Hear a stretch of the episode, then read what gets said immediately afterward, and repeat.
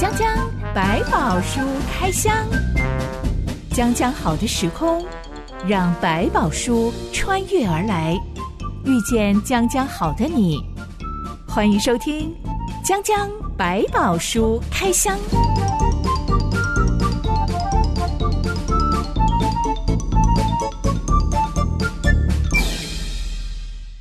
有白宝，让知心和下巴哥为你开箱来挖宝。Hello，我是知心。Hello，下巴哥。十几年前，河北大学发生了一起轰动华人界的车祸命案，是有两个女生，她们在校内。被一辆私家车撞飞，一死一重伤。哇，严重！肇事者是一个酒驾的年轻人。嗯哼，他有停下来查看，但是没有任何要叫救护车的意思，反而企图肇事逃逸。嗯哼，直到警察赶来，他还嚣张的吼叫说：“有本事你去告我啊！我爸是某某某。”如果有听过这个新闻的话，一定都知道他后面讲出来他爸的名号是谁了。嗯，嗯，爸爸的名字立刻就被网友开始肉搜。对，原来是公安局副局长。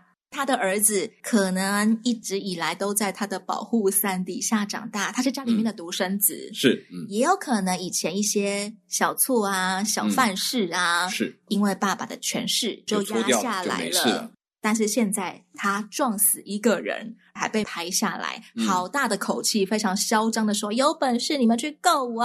嗯、意思就是我才不怕，因为我爸会帮我摆平这一切的。摁下来，这句话就惹怒很多人，是可能长期以来多多少少都对特权阶级很不满。没错，小的时候因为同学的爸妈。比较有权势，被欺负了，只能自己摸摸鼻子。嗯、是，嗯、所以网友全部暴动起来。没错，最后他的爸爸被调职，而他也被判入监服刑。没错，现在已经过了十几年，据说他已经出狱了，但是始终没有见到他的父母。他的父母拒绝跟他联系，也断了联系，切了关系。他一个人本来就是独子，他一个人打零工过活，嗯、但起码他洗心革面，变成一个。认份的老实人了，是就自己好好养活自己，好好过每一天的日子。嗯、说幸运也说不幸，说不幸可能是他撞死人啊，还被判入监服刑啊。但说幸运，一个含着金汤匙出生的富二代、官二代、官二代，对，可以因为这件事情重新做人，也是一种幸运。嗯、对，其实这件事情上，他至少好好的学了乖。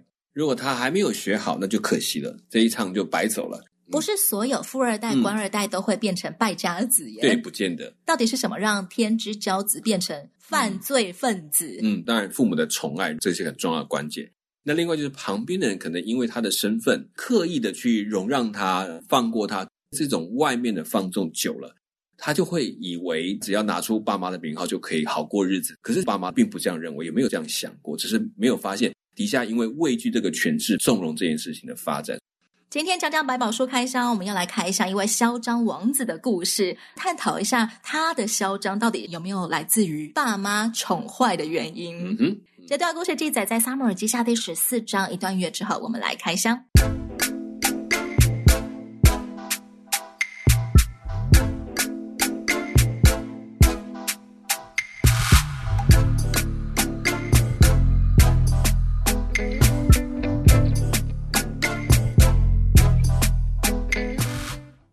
王最宠爱的长子暗嫩被老三押沙龙王子刺杀身亡，痛失暗嫩的大卫悲哀了好一段时日。凶手押沙龙则逃往外公基述王达买那里。过了三年后，圣经说大卫王心里慢慢放下了失去暗嫩的伤痛，也放下了对押沙龙的愤怒。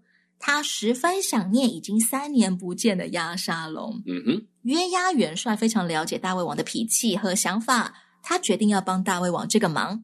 约押想的办法是找来一个聪明的妇女，在大卫王面前演戏。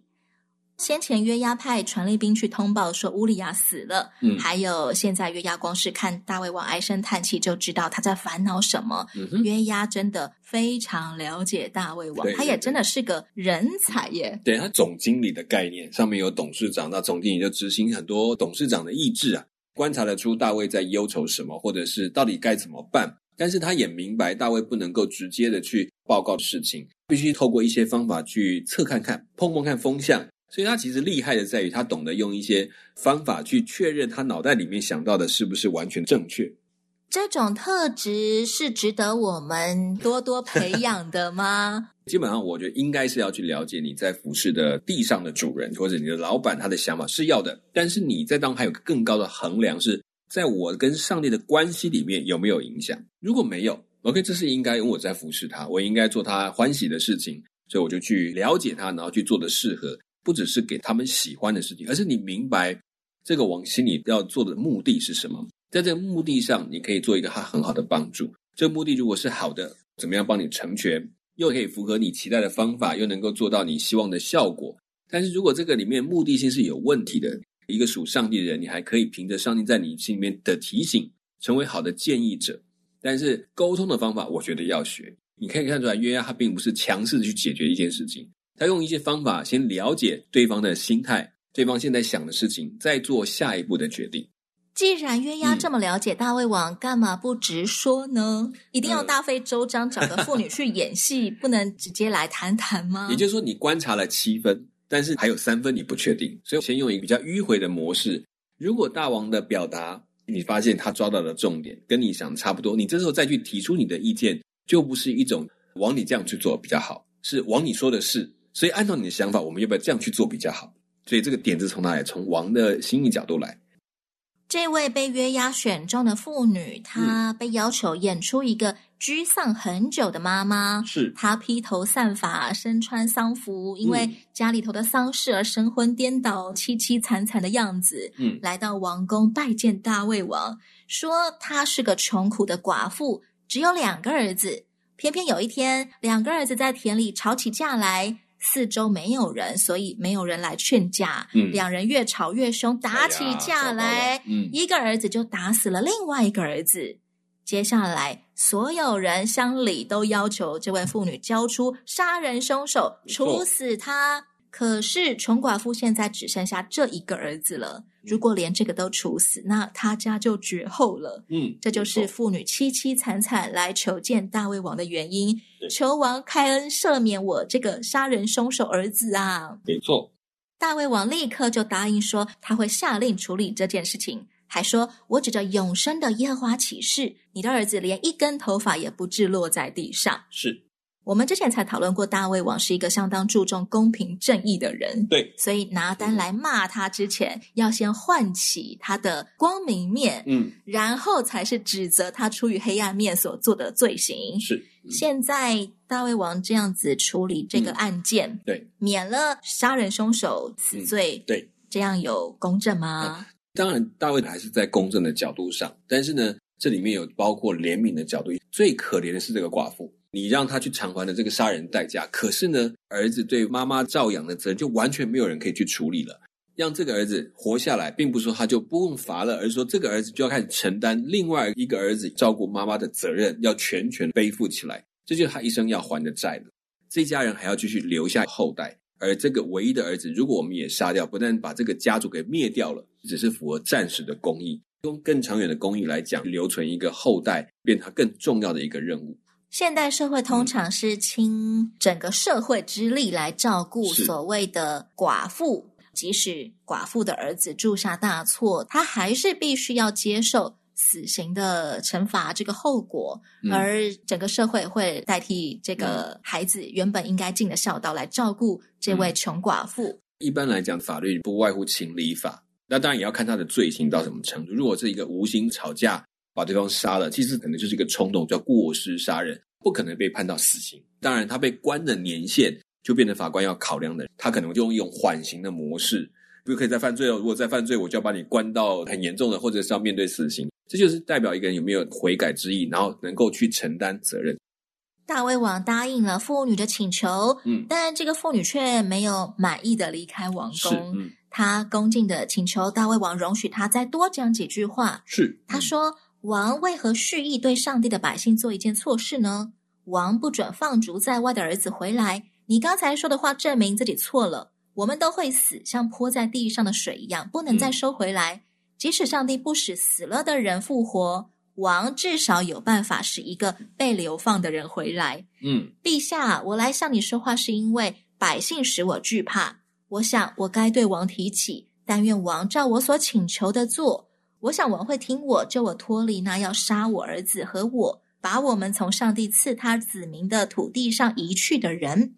我想陛下的话一定会安慰我，因为我主我王能辨别是非，如同上帝的使者一样。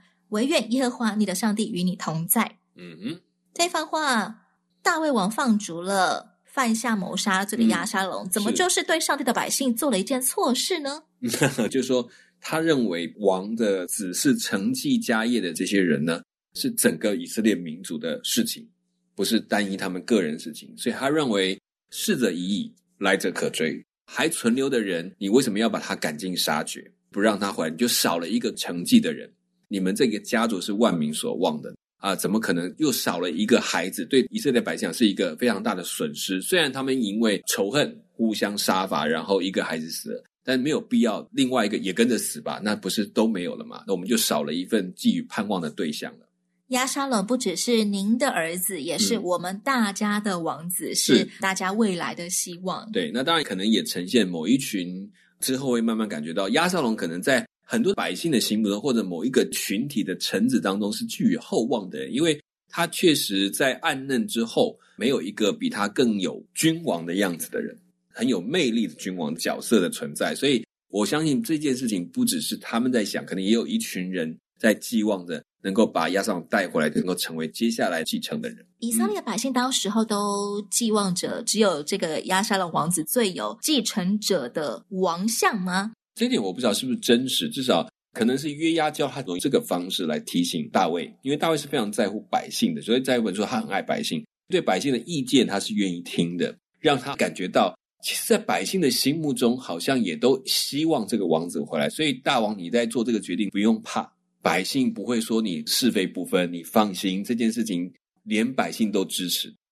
押沙龙当初杀暗嫩，嗯、完全是预谋犯案，嗯、不是无心之过。没错，这样子的人，就算不判他死罪，如果没有任何一点处罚，难道不会引发民怨吗？你们真的就是特权阶级啊！所以为什么王子犯法没 事？是，所以约押为什么要演出这出戏，然后又要让妇女讲这番话，也是让他知道说，大王你放心，这件事情。已经不完全是你个人的公益了，这是我们万民的希望。放下追究他的这件事情，是让百姓快乐，是让百姓放心的。我们的以色列家有王位了，有王者要回来了，这种概念也有可能他在百姓心目中是一个好的形象，所以他们就用这个角度。如果大卫没有先有这一层的台阶可下，他没有办法说要让亚沙龙回来，他只能觉得说好。照正常来，我只能把他流放。如果他回来，我就没有回到公益应该负那个责任的角色。现在是百姓告诉你，我们喜欢他回来。夏宝哥，你觉得约押想图什么？嗯，嗯，简单讲，有一几个可能性。一个是大卫对他的信任，你帮我讲了一件我不能讲的事情。他已经是大元帅啦，嗯、他还需要大卫王更多的喜爱他、信任他吗？呃，这个倒不是完全是为了争取信任，可能也包括他跟大卫的私交的关系，不希望他的王一直很沮丧，看起来没有精神，或者总是唉声叹气之类的想法，他可能也是一个理由。第二个理由可能是接下来到底谁会真的成为以色列家接王位的人，这成为王宫里面、宫廷里面一个很重要的事情。谁支持了接下来的那个王，或帮助过他，他的地位自然就不一样。另外一个可能性是我们常常开玩笑说，因为押沙龙实在太美了，美到很多人都对他很放纵。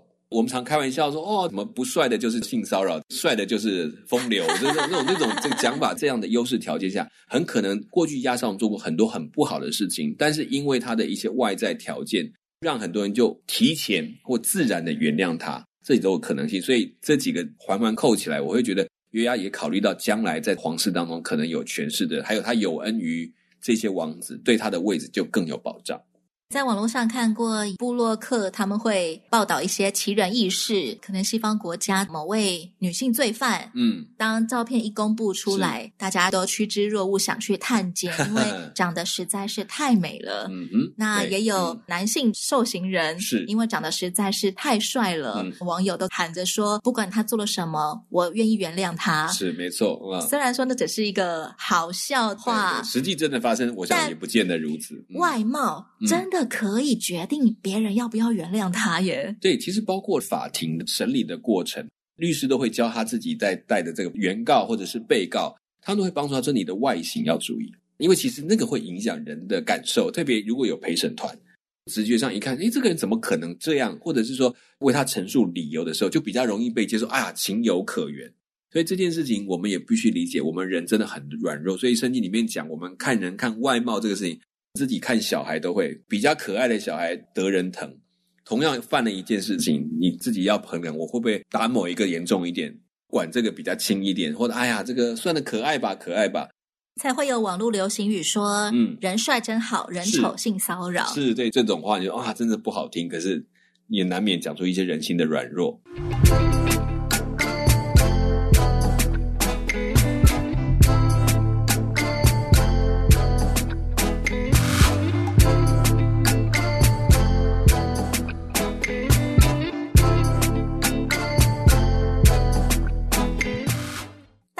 问这位妇女说：“是不是约押叫你来讲这番话的？”这位妇女恭敬的说：“是，嗯、约押叫他这样做是为了扭转局面。”嗯，约押想要扭转什么样子的局面呢？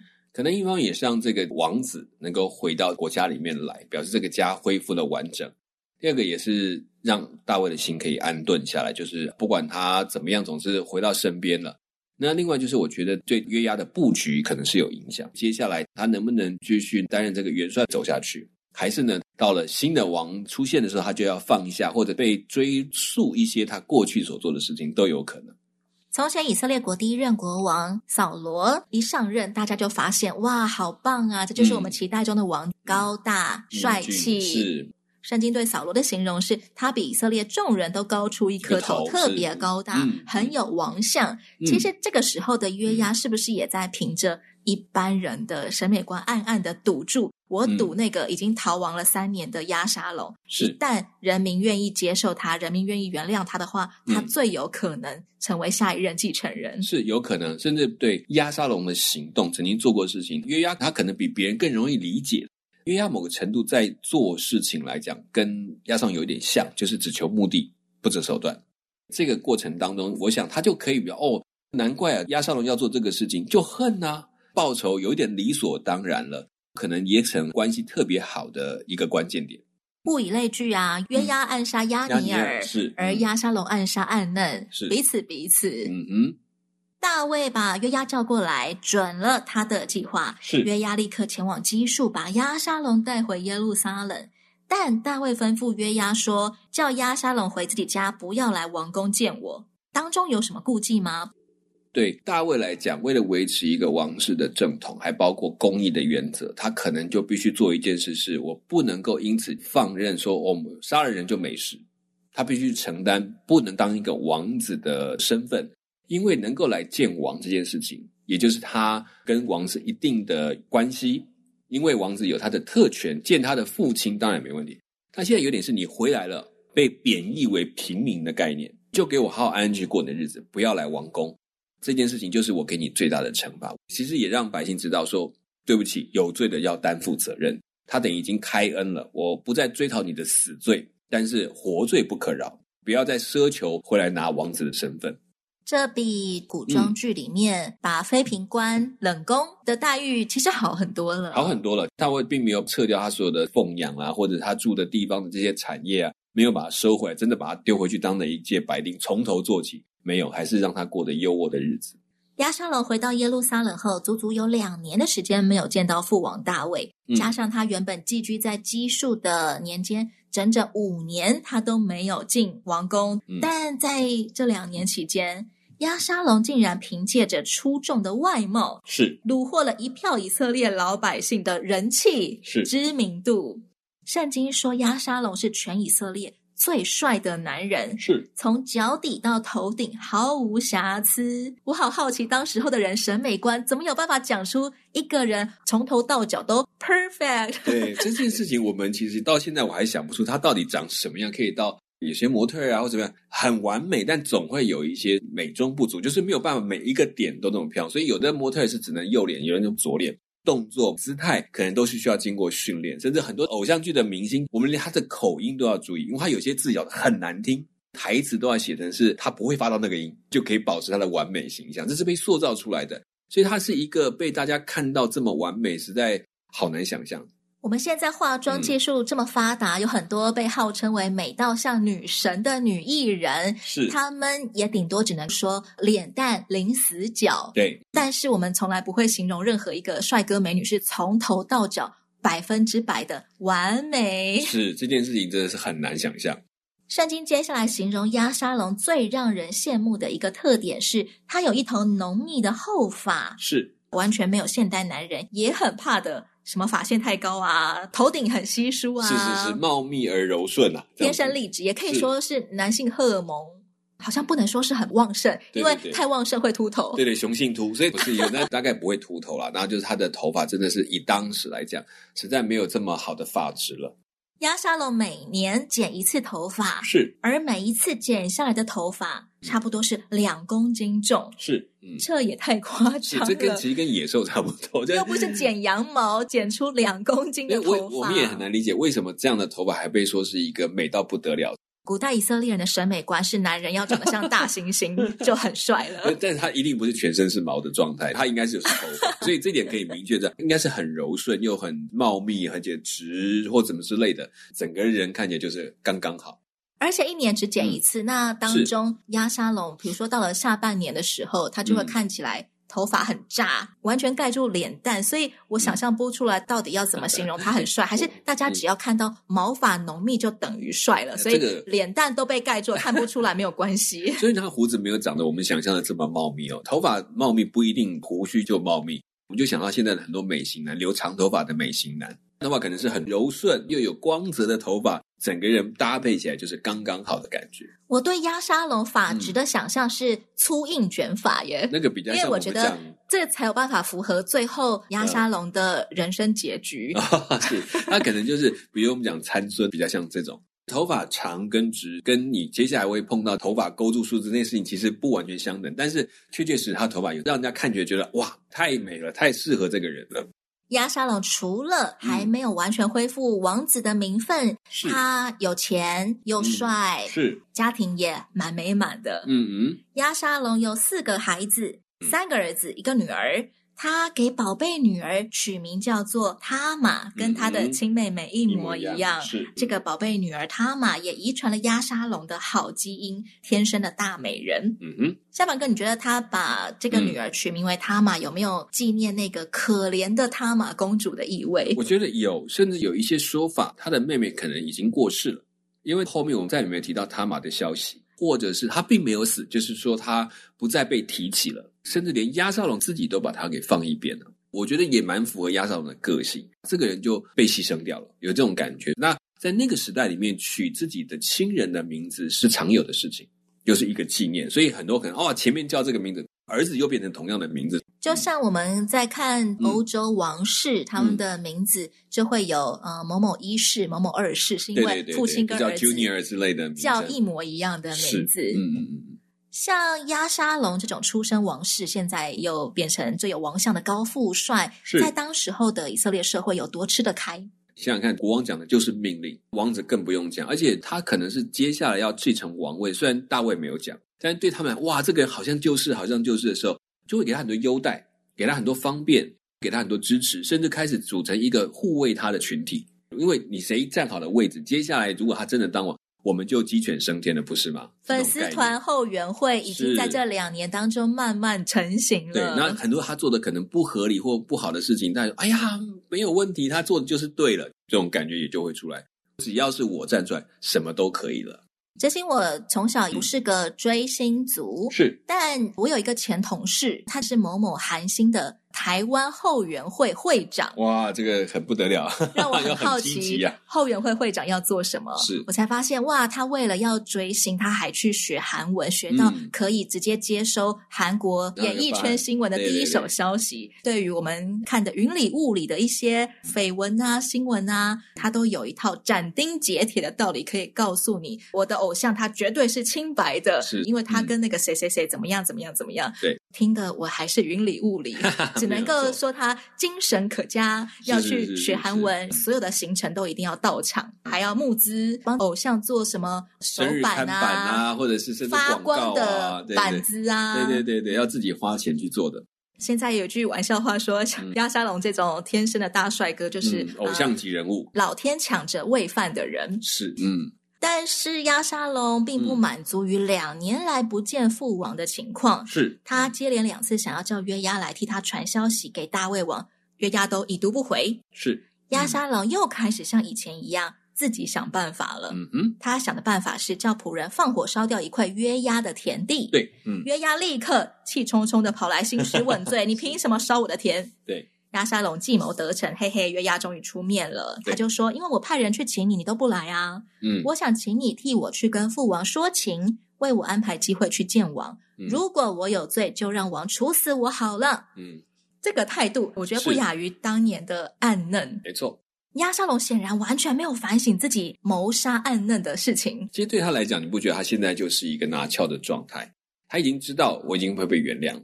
他其实有一点在乘胜追击，说：“那既然这样，你应该完全的原谅我，也就是让我回到一个王子的位置。”某种程度，他会认为我已经为我做的事情付上了很大的代价了，因为他才敢去烧约押的田，甚至要挟约押来做的事情。这种都是被培养出来的一种自己为中心的那种角色自恋。对，会被大家原谅的那个程度非常有自信，烧了约押田，他也不用担心约押一定会跑来，然后搞这这件事情也被揉过去了。暗嫩比较不一样，是暗嫩是个性坏、骄纵，没有错，但是他没有脑袋，他不太用计谋。但是呢，牙沙龙很攻心计，攻心又有一个很麻烦，是因为骄纵的过程使他没有道德底线，他只要能够想得出的办法，他都可以去做。所以，即便约押有恩于他，让他可以回来，他还可以去烧人家的田。你可以看见他说，不管，反正我要的就是要。近年有一部美剧是根据真人真事改编的，一个呃有自恋狂倾向的一个女子，骗遍所有有钱人，假装自己是名媛，嗯、但其实她都是东借西借来，嗯、呃开豪车、住豪宅，奢侈的出手阔绰的买各种礼物给别人，来博取别人的信任，说她真的是名媛，所以别人就。愿意让他刷自己的卡，对对对，他用这样子的生活过了好多年。嗯、我没有看那部，但是我看到了短短的预告片，在讲他最后他出庭受审的时候，每一次要出庭，他都要精挑细选，穿上名牌服饰。是。为了让新闻被播出去的时候，嗯、他仍然要维持自己是一个厉害的名媛、多金的形象，他的一个社交圈的一个角色。嗯、押沙龙现在，嗯，我觉得也很相当于这种状况。诶，他明明是犯下了死罪的人，嗯、但是完全不需要让自己低调一点来表示我有惭愧喽。嗯，呃，我希望可以重新得到你们的接纳哦。他完全不需要，因为筹码胜券在握，他。大可以摆阔，嗯、呃，嚣张，反正一定会被原谅的。我做的事情就是一件小事而已。对，我又没有犯什么大错，个性里面就已经呈现这个样貌，所以很难去去说为什么他都没有后悔。他已经我够了，就这么多事情，你为什么还要跟我计较呢？这也是从小被纵容，包括他的外形外貌，很容易很多事情他说啊没有关系啊，他还小，他没事。其实就让他越来越意识到，只要我站出来，别人被打十板，我只需要打一板，够了。这就是我的特权，要得回王子的名分也是理所当然的没错，而且你们欠了我这么多年，应该还我了，更是他的心态。